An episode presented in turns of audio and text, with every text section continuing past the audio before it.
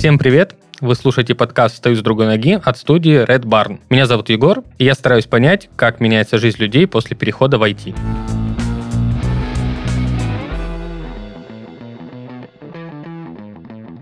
Сегодня у меня в гостях Валерия, менеджер проектов, который продолжает искать себя. Лер, привет. Расскажи о себе. Егор, привет, привет. Кто ты и чем ты занимаешься? Я вошла в IT три года назад, вот. И сейчас э, я в поисках работаю. До этого три года я работала в качестве прожекта, продукта, э, что-то среднее, наверное, между этим, э, в э, крупном банке в, в таком направлении, как финтех. То есть, получается, ты уже больше трех лет в IT, правильно? Ну, примерно так можно сказать. Окей, поговорим об этом еще поподробнее. Расскажи про свою молодость. С чего ты начинала, на кого училась? Ну, изначально я училась на специалиста по рекламе в городе Екатеринбурге. Сначала я закончила колледж, потом я закончила институт тоже по этой же специальности. Но у меня на самом деле а, была такая замена, потому что начинала учиться на прикладную информатику. Я отучилась там один год в Екатеринбурге, но из-за переезда мне пришлось поменять вуз. И вуз э, в том городе, куда я переехала, там не было такой специальности, специализации. Мне пришлось просто уже закончить э, начатое и получить высшее образование по рекламе. А изначально свое высшее образование ты сама выбрала или тебе помогли родственники, настояли, может быть, или это было полностью твое решение? Ой, у меня на самом деле была очень такая увлекательная история по тому, как я выбирала профессию. Дело в том, что наоборот, мои э, родственники, точнее моя бабушка, она очень хотела, чтобы я была художником. И она сделала все, чтобы это случилось. Я пять лет отходила в художественную школу э, со, со слезами на глазах, можно сказать. И потом э, ходила еще год э, в девятом классе на подготовительные курсы в художественное училище. И, в принципе, мне достаточно было хотя бы хоть как-то нарисовать, чтобы меня взяли туда учиться. Вот. Но я саботировала этот момент и э, завалила все экзамены, которые было только возможно, и нарисовала просто буквально на двойке. И до этого я смотрела на специальность рекламы, она мне очень нравилась. Она как раз была у нас в колледже Ползунова. И я думала о том, чтобы туда поступать. Мне очень хотелось после девятого класса уйти из школы. И вот в момент, когда э, мне сказали результаты, я стояла в очереди забирая свои документы и услышала краем уха разговор э, мамы с дочкой, которые стояли там позади меня, про то, что они идут сейчас забирать документы, идут в колледж на специальность рекламы подавать. И я такая, о, а я тоже хочу, возьмите меня с собой. И они взяли меня с собой, я забрала свои документы и просто в этот же день отнесла их э, вот в этот колледж, в котором я, собственно, потом и училась. Четыре 4 года. То есть, по сути, это было мое желание, мое решение. Просто потом я уже приехала домой, так я говорю, ну я не поступила, но я отнесла документ в другой колледж. Мне сказали, ну, как хочешь. Типа, поступишь, учись, если на бюджет. Короче, жизнь менять к лучшему, это не впервые для тебя. Ну, это скорее, знаешь, такое стечение обстоятельств и событий, которое как бы меня привело туда, куда я, собственно, и хотела прийти. Так в итоге тебе нравилось учиться? Да, мне очень нравилось учиться на рекламу. Во-первых, ну, в то время, когда я училась, это было там почти 10 лет назад, да, в, даже больше уже, наверное, там во сколько, в 15 лет я, да, поступила. И э, это была новая профессия относительно рынок рекламы тогда вообще в целом развивался, нужны были новые специалисты. И было очень интересно, потому что у нас был очень большой набор э, инструментов, которые давали в колледже. То есть начиная от маркетинга, рекламы и заканчивая того, как делать сайты или как делать э, там модели в 3D. То есть у нас очень большой был пласт и как в мультимедиа работать, и как э, вообще с рынком, с рекламой. То есть, выходя после колледжа, ты мог выбрать себе любое направление, которое тебе в рекламе нравится. То есть это примерно как как и в IT, наверное, та же самая история, что вот есть одно большое IT, а есть э, как бы какие-то внутри поднаправления, да, и то же самое в рекламе и маркетинге, потому что сейчас вот их еще больше появилось. Там есть digital маркетинг, который как бы и IT, и маркетинг, например. Ну, то есть понятно, как в IT есть программисты, а есть дизайнеры и тестировщики. Да, да, то есть реклама, она тоже это как такая базовая штука, которая давала тебе очень большой пласт знаний, и в целом ты потом мог выбирать, в какое направление. То есть э, кто-то из ребят, которые учились, кто-то ушел больше в дизайн, например, да, кто-то, например, ушел больше в маркетинг, в рекламу, в классическую, кто-то ушел в продажи, то есть очень по-разному. Но те базовые знания до сих пор ими пользуюсь. Куда ты после этого ушла? Я пошла в продажи, э, потому что я не знала, что я вообще могу и хочу делать. То есть мне было не очень понятно, и почему-то мне казалось, что продажи это самое простое, наверное, какое-то, что я могу у себя, где я себя могу применить. Ну и плюс, э, наверное, в то время для молодого специалиста не так много было возможностей. То есть сейчас, допустим, а, рынок уже развивается, и, к примеру, ты как молодой специалист можешь найти себе в каком-то направлении, например, если ты дизайнер, а, стажировку. Да? Тогда каких-то вот таких инструментов не было, и поэтому я решила зайти почему-то через продажи, в, в эту историю. И сначала начать с этого, а там уже как бы разобраться там по пути, да, это вырасти из продажника, там, может быть, в какое-то другое направление. Но у меня, в общем-то, на это ушло там 10 лет, наверное, да, чтобы все таки прийти к тому, что, к чему я пришла сейчас. Как много ты успела сменить компаний, пока работала в продажах? Ну, я вообще начинала свою карьеру. Вот самая, наверное, если первая-первая такая работа у меня была, я продавала желтые страницы в каталоге рекламы рекламу. Вот, как бы оно тоже реклама очень рядом всегда была и IT. И э, в тот момент я подумала, что ну как-то желтые страницы уже не очень перспективная история. Тогда уже развивались э, создание сайта, SEO, продвижение, как бы контекстная реклама начиналась, но они еще в таком более зачаточном, наверное, были состоянии. И тогда я нашла работу в маленькой веб-студии, где была и сейлом, и проектом. Э, то есть ты и как бы сам искал клиентов, потом сам же их и вел, этих клиентов, да, по созданию сайтов. Мне это очень нравилось. Я где-то около полугода, наверное, там проработала. У нас прекрасный был коллектив. И потом я ушла работать в крупную компанию. Это компания СКБ Контур. Они одни из лидеров вообще в Екатеринбурге, наверное, и в России по бухгалтерскому программному обеспечению. И там я тоже начала работать вот в центре продаж. Они тоже только начинали развивать вообще свои продажи.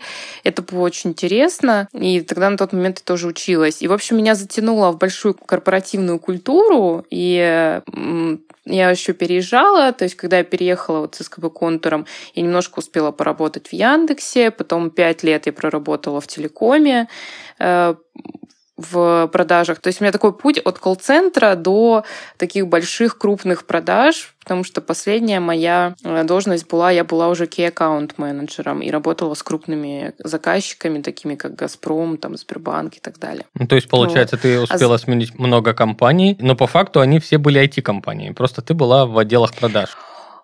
А да, они были вот около IT, либо связанные с технологиями, то есть я всегда как-то вокруг э, да около, то есть все продукты, которые я продавала, это были сложные продукты, сложно технологические продукты, и там нужно было не только уметь их продавать, но и понимать, как они работают, да, чтобы объяснять людям. Вот, и я вела такие сложные сделки со сложными IT-решениями, интеграциями и прочими такими штуками. Так, и что произошло дальше? Почему ты решила поменять свою профессию?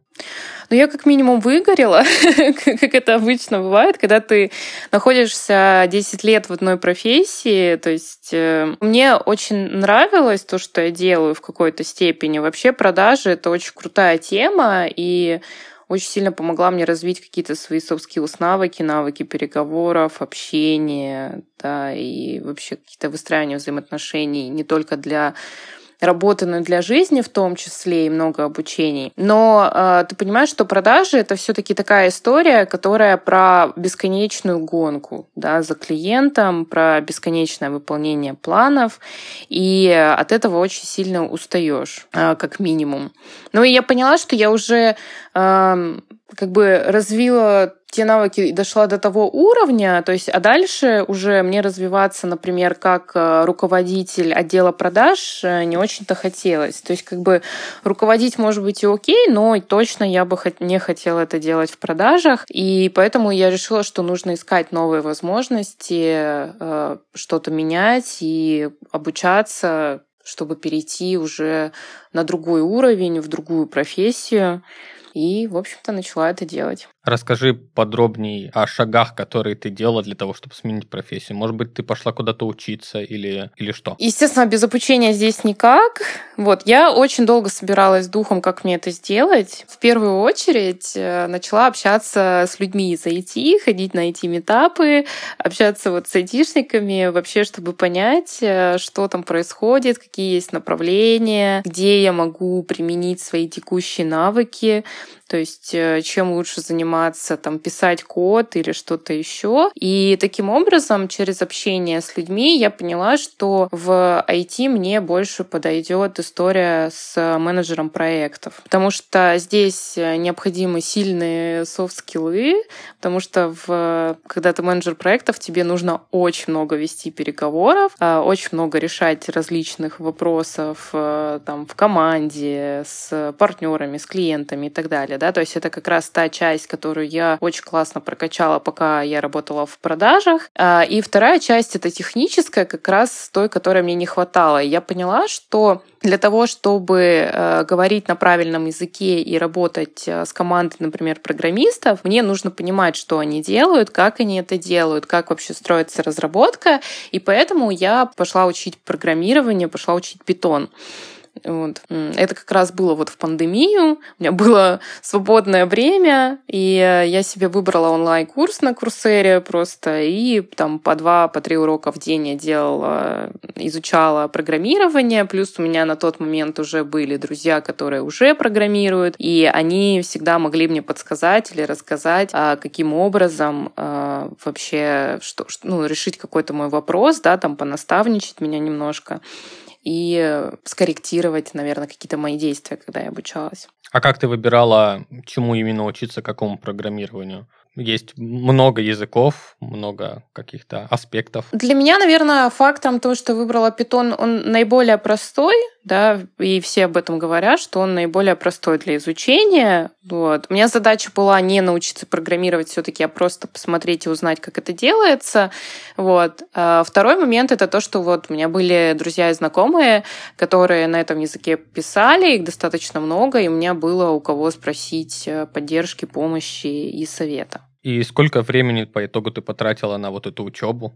На самом деле немного, месяца два, наверное. Ты это совмещала с работой или ты уже распрощалась с предыдущим опытом и пошла учиться? Да, конечно, я совмещала это с работой. Но так как э, я переходила из должности, то есть э, я работала в Ростове-на-Дону, и как бы я работала на тот момент в продажах, но уже стремилась к тому, чтобы сменить деятельность. Я начала э, изучать программирование, и это позволило мне внутри моей компании компании э, продвинуться дальше и перейти на другую должность. То есть, по сути, это было, если как бы отмести там все подробности, это было так, что я позвонила в какой-то момент HR и говорю, «А, вы знаете, я вот не хочу больше быть продажником, я хочу быть э, менеджером проектов. Я вот сейчас делаю вот это, вот это, я сейчас изучаю питон, я вот это уже знаю, это я хочу узнать. Вот, скажите мне, что мне нужно сделать, чтобы попасть на эту должность, да, какое еще там обучение, может быть, внутри компании пройти или что-то еще. Вот. И Э, после этого мне, ну, HR мне сказал рекомендации, какие курсы, программы можно пройти. А потом через пару дней он мне позвонил и говорит, «А, Лер, у нас тут есть вот такая-то как раз э, вакансия, да, она как бы, как, ну, как бы на стыке того, что ты делаешь сейчас и то, что ты хочешь делать, go попробуешь. Я такая, супер. И, в общем-то, таким образом я перешла. То есть ты выросла в рамках своей работать. компании? Да. Но это, наверное, самый простой путь, и э, очень круто, когда вот компания большая. К сожалению, не всегда, допустим, это получается сделать, потому что не каждый руководитель готов растить своих э, сотрудников, но в целом та компания, в которой я работала, такая возможность у меня была, и я ей, собственно, и воспользовалась. Тебе нравится сейчас то, чем ты занимаешься? Не жалеешь, что ты ушла да, с продаж? конечно. Я уже очень скучаю. Я же сейчас пока нахожусь без работы. У меня был такой небольшой сабатикал на пару месяцев, пару-тройку месяцев. Всегда мечтала это сделать. А, и сейчас я очень скучаю по работе, очень хочется обратно, честно говоря. Вот. Очень скучаю по рабочим задачам. Никогда не думала, что я так скажу, но это так и есть. То есть это еще один из плюсов, получается, попадания тебя в IT. Смогла устроить себе перерывчик, и при этом это не сыграло плохую шутку с твоей жизнью. Слушай, ну пока мы не знаем, потому что с работой, сам знаешь, сейчас сложновато ее искать, но я думаю, что да. Здесь просто даже, скажем так, в IT, наверное, э, местами принято, то есть э, в IT-компаниях спокойно могут относиться к тому, что ты устроил себе sabbatical. То есть меньше вопросов о том, что а почему ты перестала работать и там уехала на 2-3 месяца типа куда-то кутить. Говорю, ну, мне вот надо было покутить. Они такие, ну окей, типа все, я покутила, сейчас я готова снова работать. И это нормально. В продажах бы такого, наверное, бы не получилось. То есть в продажах большой вопросик, а почему ты уволилась и не можешь долго найти работу. Ну да, получается, в принципе, нет, наверное, других компаний, кроме IT-сферы, э, где можно так взять перерыв, отдохнуть и потом прийти и с новыми силами продолжить работу. Мне еще очень нравится, что все-таки во многих компаниях, и так как многие практикуют там направление agile в своих командах, что э, там в целом э, есть запрос и нацелено на людей, и к людям относятся больше как к людям. Ну, если ты понимаешь там о чем я, то есть э, больше как-то заботы о сотруднике ты получаешь в IT-компании во многих. Не все такие, есть, э, скажем так, не очень хорошие, хорошие, но э, большинство компаний, они заботятся о своих программистах, потому что программисты, там, project менеджер это очень ценный ресурс для компании, и на них все держится и работает. А, а конкуренция все-таки на рынке достаточно большая за хороших специалистов, поэтому здесь компании, они нацелены удерживать сотрудника, они нацелены на то, чтобы сделать классные, лучшие условия на рынке, чтобы ты хотел работать у них.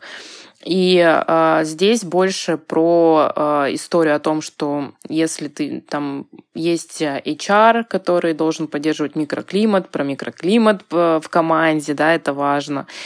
И очень много вот таких инструментов применяется именно в IT.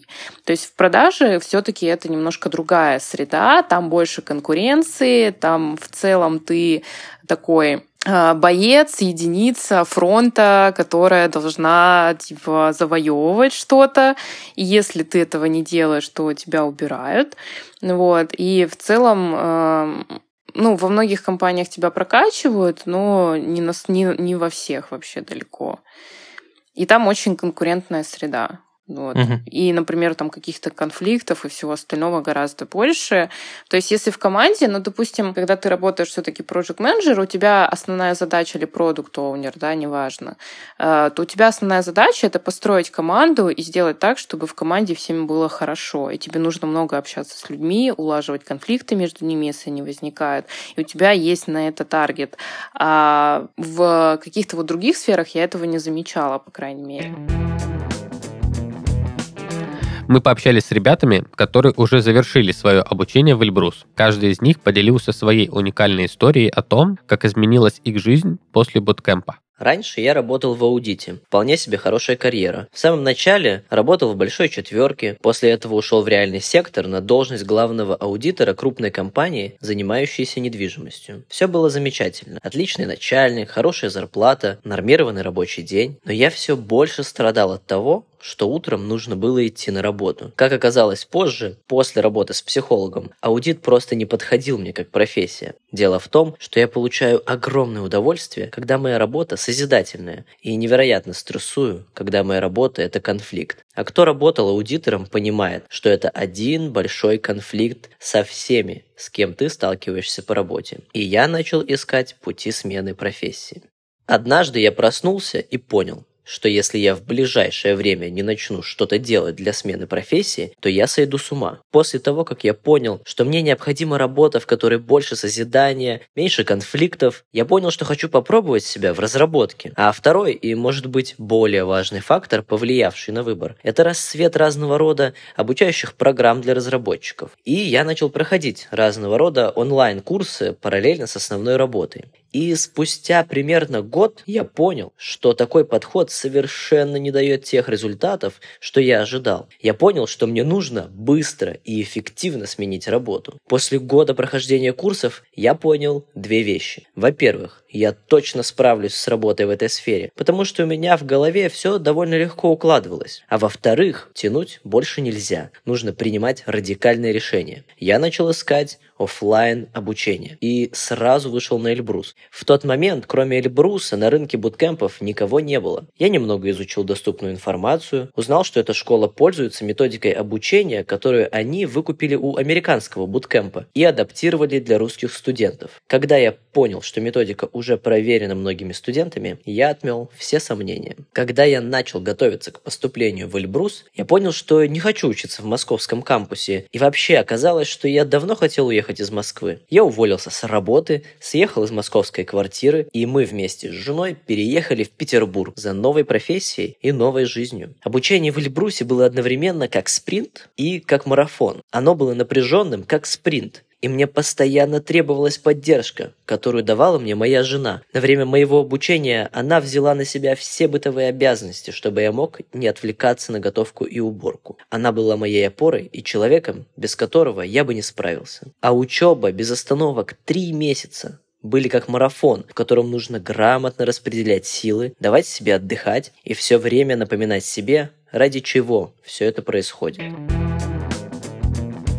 Спонсор этого сезона – Эльбрус Bootcamp. Это первая и самая крупная в России школа программирования в уникальном и эффективном формате, где студенты практикуются офлайн на протяжении 12 или 15 недель. Эффективность этой методики заключается в полном погружении в процесс обучения и в быстром восприятии информации. Практика происходит на реальных проектах, а каждая строчка кода это строчка в портфолио. Эльбрус предлагает два направления обучения – JavaScript, Full Stack и Data Science. Обучение можно проходить как офлайн в Москве или Санкт-Петербурге, так и онлайн, если вы не планируете переезжать в столицу на время обучения. Получить более подробную информацию или просто узнать о том, кем вы можете стать после обучения в Эльбрус, можно на бесплатных мероприятиях. Ссылка в описании. Ты говорила, что опыт продаж тебе помогает в текущей твоей специализации. Если бы ты вернулась в прошлое, ты бы что-то поменяла, может быть, пошла сразу в IT, или все-таки твой путь, он правильный был? Ну, на самом деле я ни о чем не жалею. вот, я ни о чем не жалею, э, и мне нравится, что был именно такой путь, а не какой-то другой, и все случилось тогда, когда нужно и вовремя. Возможно, все бы получилось бы по-другому, но мы этого не знаем, поэтому смысл, наверное, об этом даже не люблю в таких вещах рассуждать. Можно было бы пораньше это начать делать, правда. То есть э, в плане того, чтобы обучаться. Но как бы в целом все окей. Ну, круто, значит, все получилось так, как должно быть. Как отнеслись твои близкие к таким переменам? Ну, то есть ты была сначала в одном направлении, потом в другом. Для родственников и друзей это некий стресс и некий риск, наверное, со стороны. Я не очень понимаю, в чем здесь может быть риск. Скажем так, у меня очень классная семья и э, друзья, которые, наоборот, э, только поддерживали мое стремление к тому, чтобы что-то менять. И такого не было. Вот. У меня, конечно, там более старшее поколение родственников, оно могло там, типа, сомневаться, но как бы у меня это не было сопряжено с каким-то риском или с какими-то потерями. То есть вот если бы я, допустим, бы... Я здесь просто не сильно меняла, потому что я была продавцом, да, и э, большая часть скиллов, которые у меня были как у продавца, я просто применяю как проект. И, соответственно, мне переквалифицироваться в этой истории потребовалось совсем чуть-чуть. И это было без потери денег как бы в даже, скажем так, это было в плюс. То есть как бы я денег зарабатывать стала больше за счет того, что просто типа какие-то навыки приобрела там технические, стала проектом. А если бы я, допустим, например, бы э, была продавцом, а потом бы стала бы тестировщиком, да, и как бы тогда бы вот прочувствовалась бы, наверное. Вот, но у меня немножко не так. Ну, то есть, как бы здесь э, все меня, наоборот, поддерживали, друзья помогали, те, кто были из IT, и все было хорошо. Ты рассказывала, что в продажах э, большая конкуренция, стресс. Расскажи подробнее, как изменилось твое ну, душевное состояние, в принципе, после смены э, работы как бы в IT-направлении. Ну, здесь немножко поспокойнее, здесь тоже есть стресс, да, но этот стресс, он немножечко в другом заключается. Не в том, что...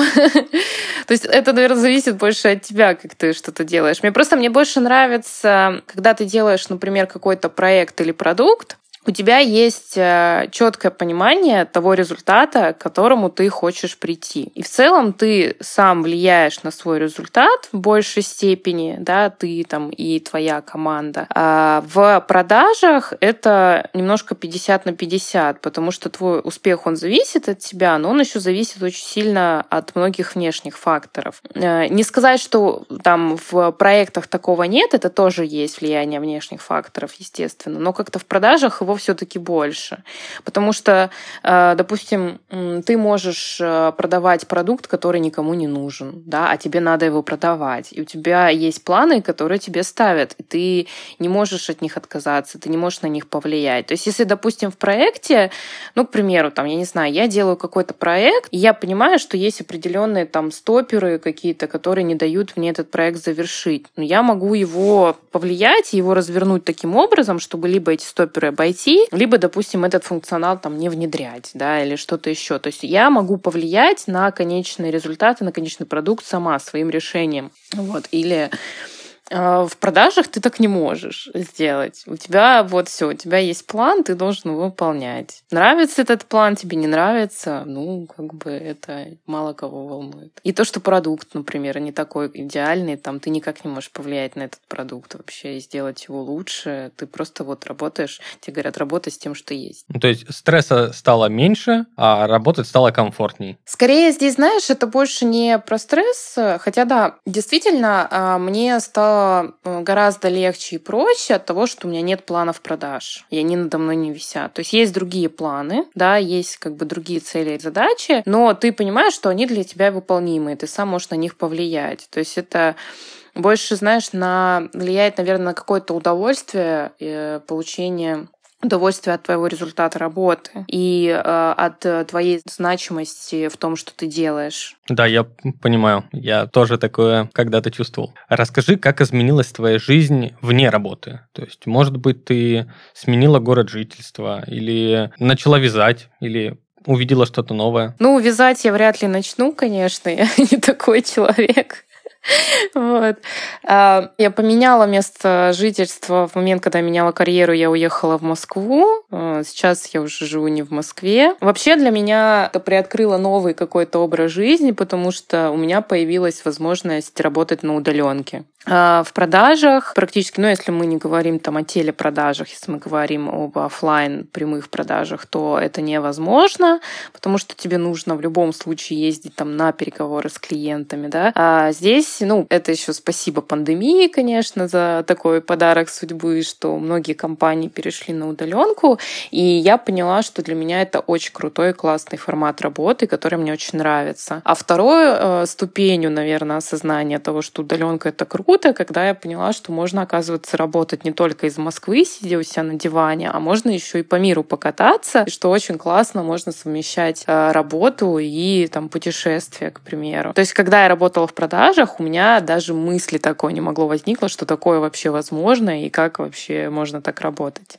теперь ты почувствовала свободу и получила ее. Да, появилось больше гибкости, то есть у меня появилось больше сил и ресурса на то, чтобы не только работать на работе, да, и делать какие-то задачи, но у меня еще появилась возможность заниматься своим хобби, своим увлечением, да, и делать еще параллельно какие-то вещи, потому что раньше, когда я, например, ездила в офис, это занимало у меня 2-3 часа в день просто, чтобы на дорогу, да, там потратить время, а сейчас у меня эти 2-3 часа как раз выделились на то, чтобы я могла сделать свое хобби. Расскажи подробнее, чем ты увлекаешься, на что ты тратишь сейчас свободное время. Ну, вообще я записываю подкаст. У меня тоже есть подкаст. Называется «Что-то на инвесторском», где я а, провожу интервью с экспертами из мира финансов, крипты. В марте он вышел, в феврале я начала.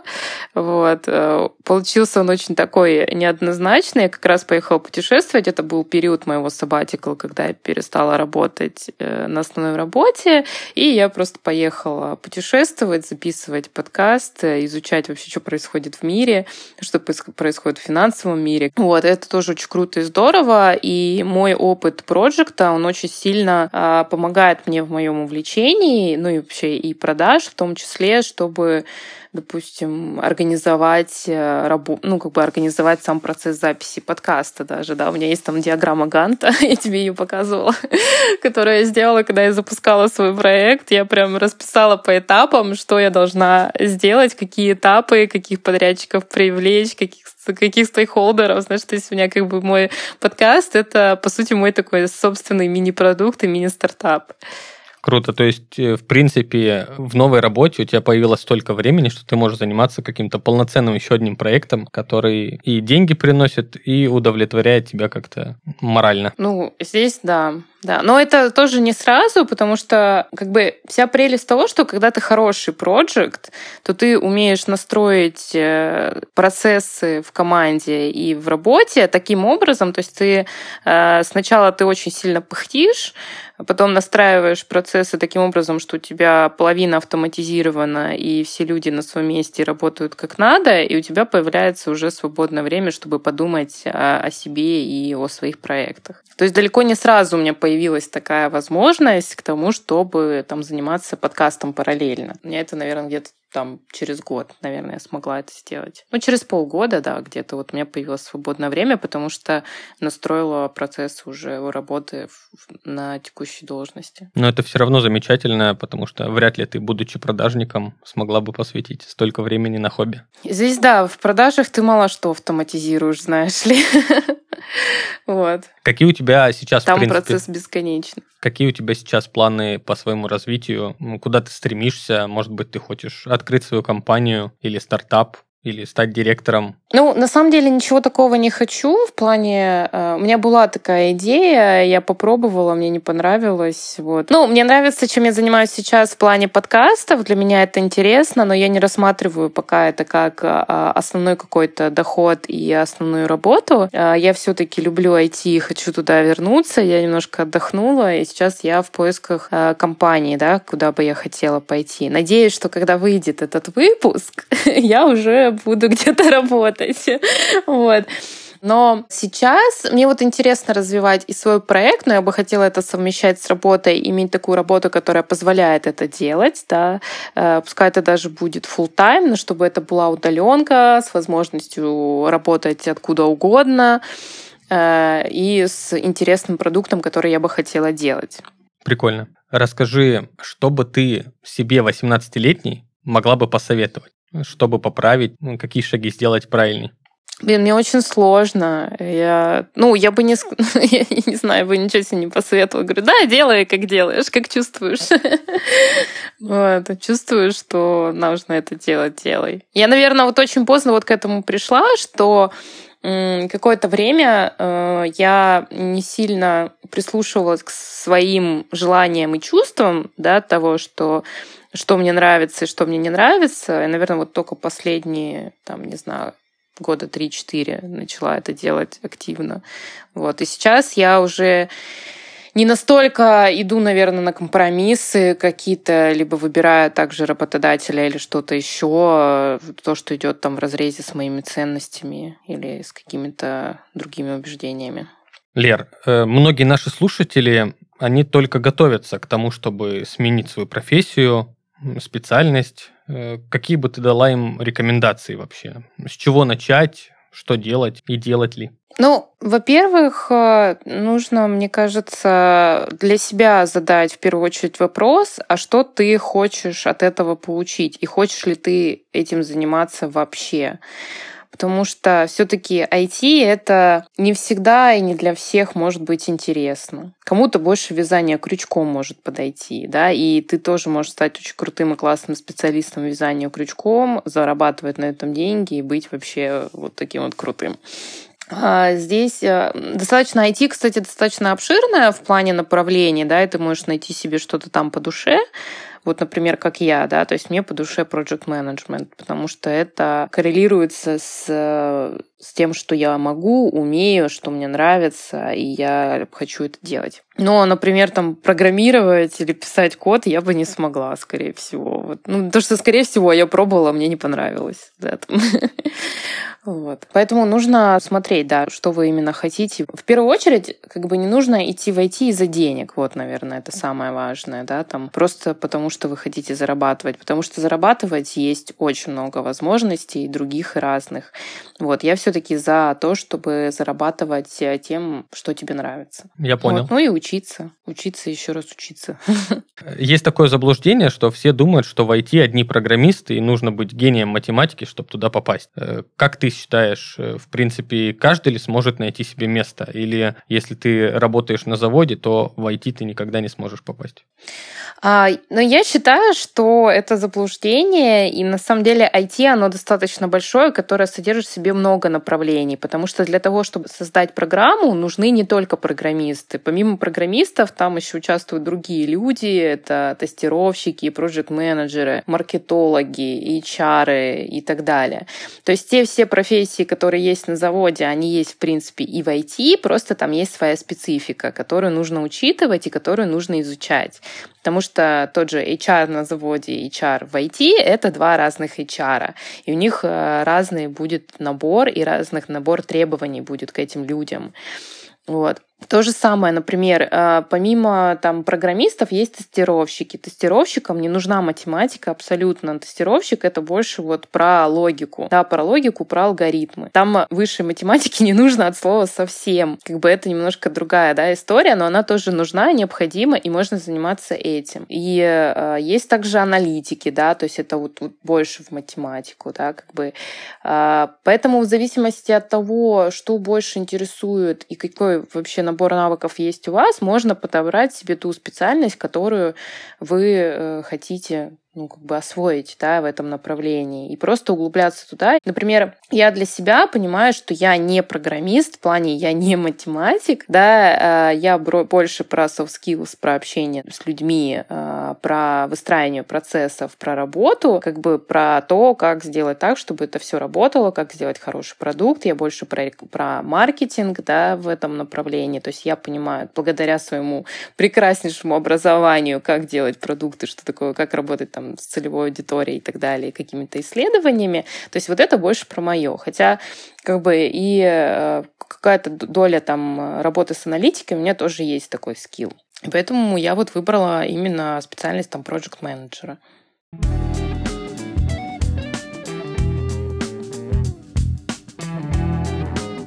Спасибо. Я думаю, твои рекомендации будут полезны нашим слушателям. На этом мы должны заканчивать. В этом выпуске мы познакомились с Валерией. Она поделилась с нами своим жизненным опытом. И мы можем сделать вывод, что войти круто. Главное иметь желание и уверенность сменить профессию. Слушайте нас на любых платформах, где вы слушаете подкасты. Обязательно ставьте лайки. Очень ждем каждый ваш комментарий. Это был подкаст «Встаю с другой ноги». С вами был я, Егор. Всем пока! Пока.